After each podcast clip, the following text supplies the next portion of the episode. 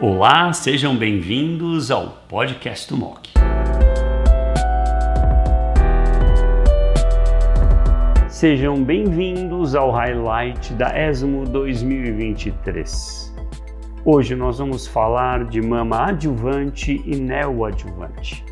Esse tópico será apresentado pela doutora Débora Gagliato, oncologista clínica da BP, a Beneficência Portuguesa de São Paulo, e líder da oncologia clínica da BP.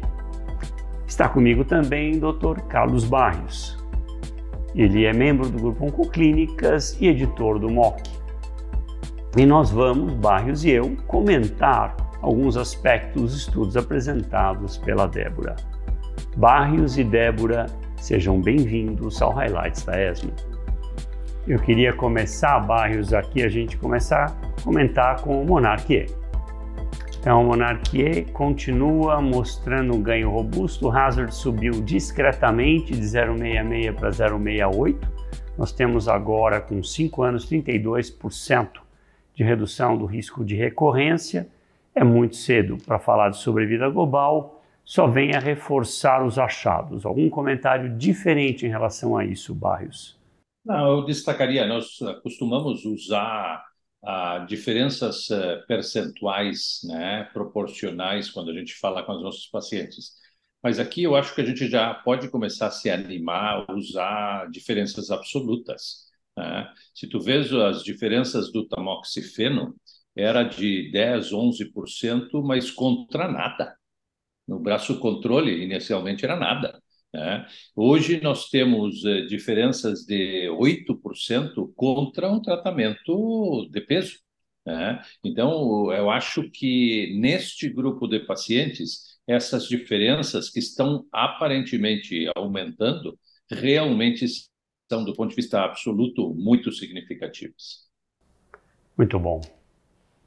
Débora, temos Keynote 522 agora com um follow-up mais longo você enfatizou que a diferença de PCR, de Disease Free Survival, no grupo que atingiu resposta patológica de químio versus químio imuno seguido de imuno, aumentou agora, era 2%, foi para 4%. Mas eu acho que vale ressaltar que não é quimio-neo seguido de imuno, é só químio. Então, sugere que químio-imuno é bom, não responde à pergunta da adjuvância. E aí o Optimize PCR é o estudo que vai responder essa pergunta. Vai demorar anos para vir a resposta. E eu estava pensando em criar um negócio chamado Mock Bets, onde a gente faz apostas no mock. Tá certo, Barrios? E aí o cara fala: não, eu acho que não vai mostrar nada e põe um valor lá. Eu ia apostar pesado no Mock Bets que Optimize PCR não vai mostrar diferença nenhuma. Não. Optimize RD, Residual Disease, esse é outro negócio. Mas Optimize PCR não acho que dá para gente, mostrando um aumento de diferença de PCR de químio versus químio imuno, justificar a adjuvância depois. Eu ainda vou permanecer com o meu ponto. E eu ressalto aos pacientes o seguinte: a maioria dos médicos tem feito por receio, se a gente não sabe se tem ganho ou não, mas aumenta risco. Por exemplo, dos 0,5% dos doentes que tiveram diabetes tipo 1, 0,3 veio da neoadjuvância, 0,2 veio só da adjuvância. E nós estamos com uma paciente agora com uma bomba de insulina. No nosso serviço, numa das pacientes tratadas por um dos nossos oncologistas. Então, eu não sei, Barrios, mantemos ainda, você ainda oferece para todo mundo adjuvância, mesmo quem atinge PCR, ou discute prós e contras? Eu discuto sempre prós e contras, mas a minha tendência, Antônio, é que uh, eu acompanho dentro do estudo no presente momento. Ainda, né, Acho que numa mulher triple negativa, nesse tipo de cenário, a gente não pode esquecer que ainda tem um risco residual de recorrência que não é pequeno. né? Então, a minha tendência é acompanhar. Em pacientes que ficam preocupadas com isto, né, uh, eu acho que dá para considerar. Mas, em geral, a minha tendência é utilizar o regime de acordo com como foi feito. Com a diferença dos, uh, do, do dose densa, que é o que eu incorporo também.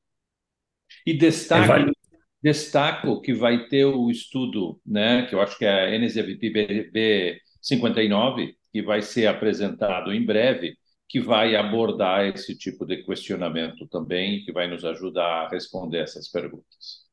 Em falar nisso, nós temos dois estudos com receptor hormonal positivo. Num deles, eu não me lembro se foi do Pembro ou com o Nivo, o braço dose densa é o braço que teve a maior PCR. E no outro, não. Eu não sei se foi o Nivo ou o Pembro.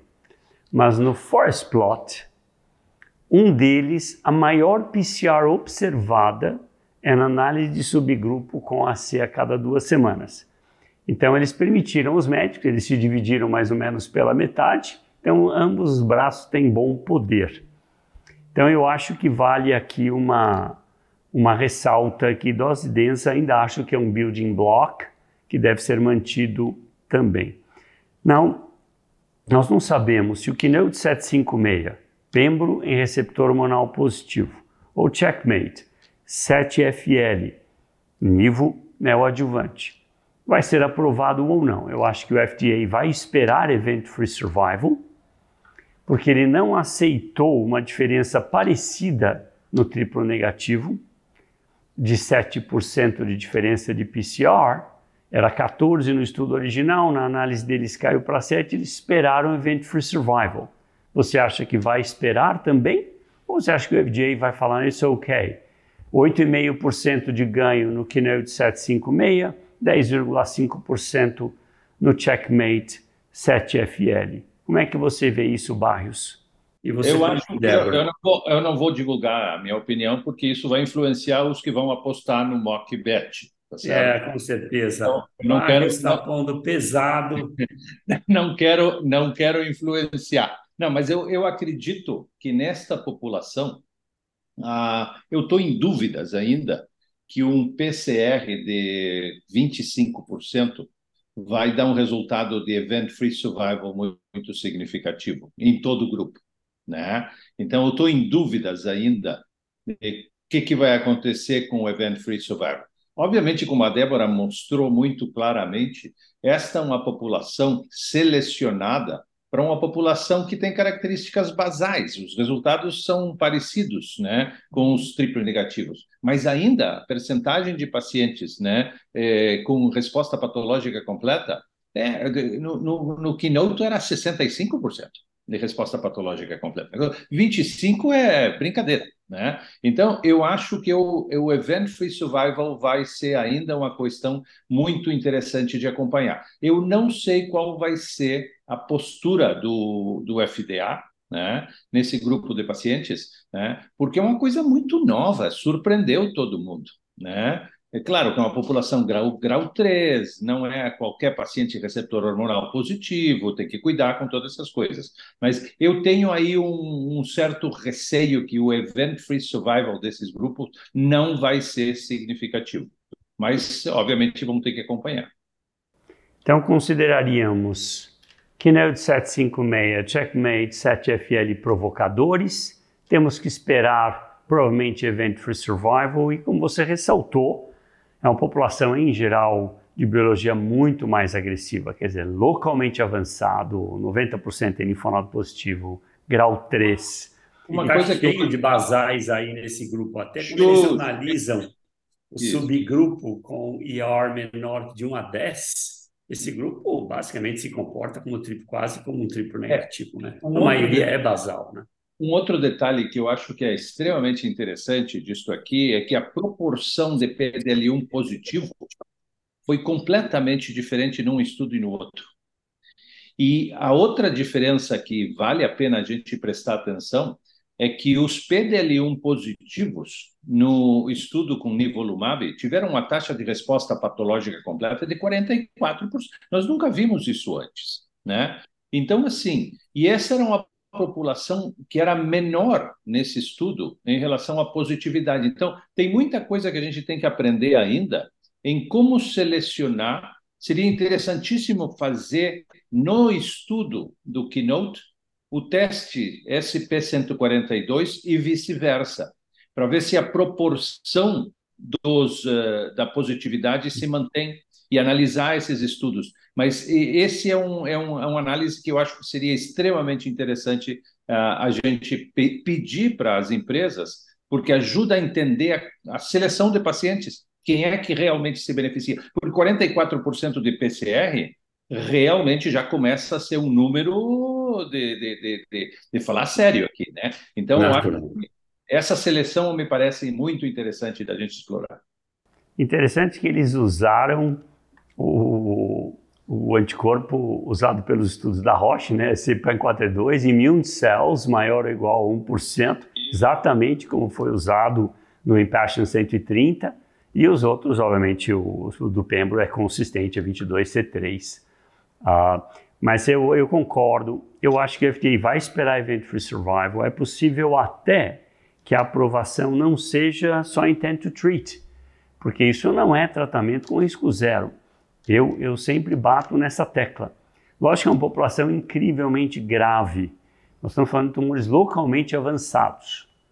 Uh, mas eu, eu acho que vai, vai ter que esperar bem mais, uh, dados muito mais maduros para se fazer uma decisão de aprovação ou não e se algum subgrupo vai ser contemplado ou não.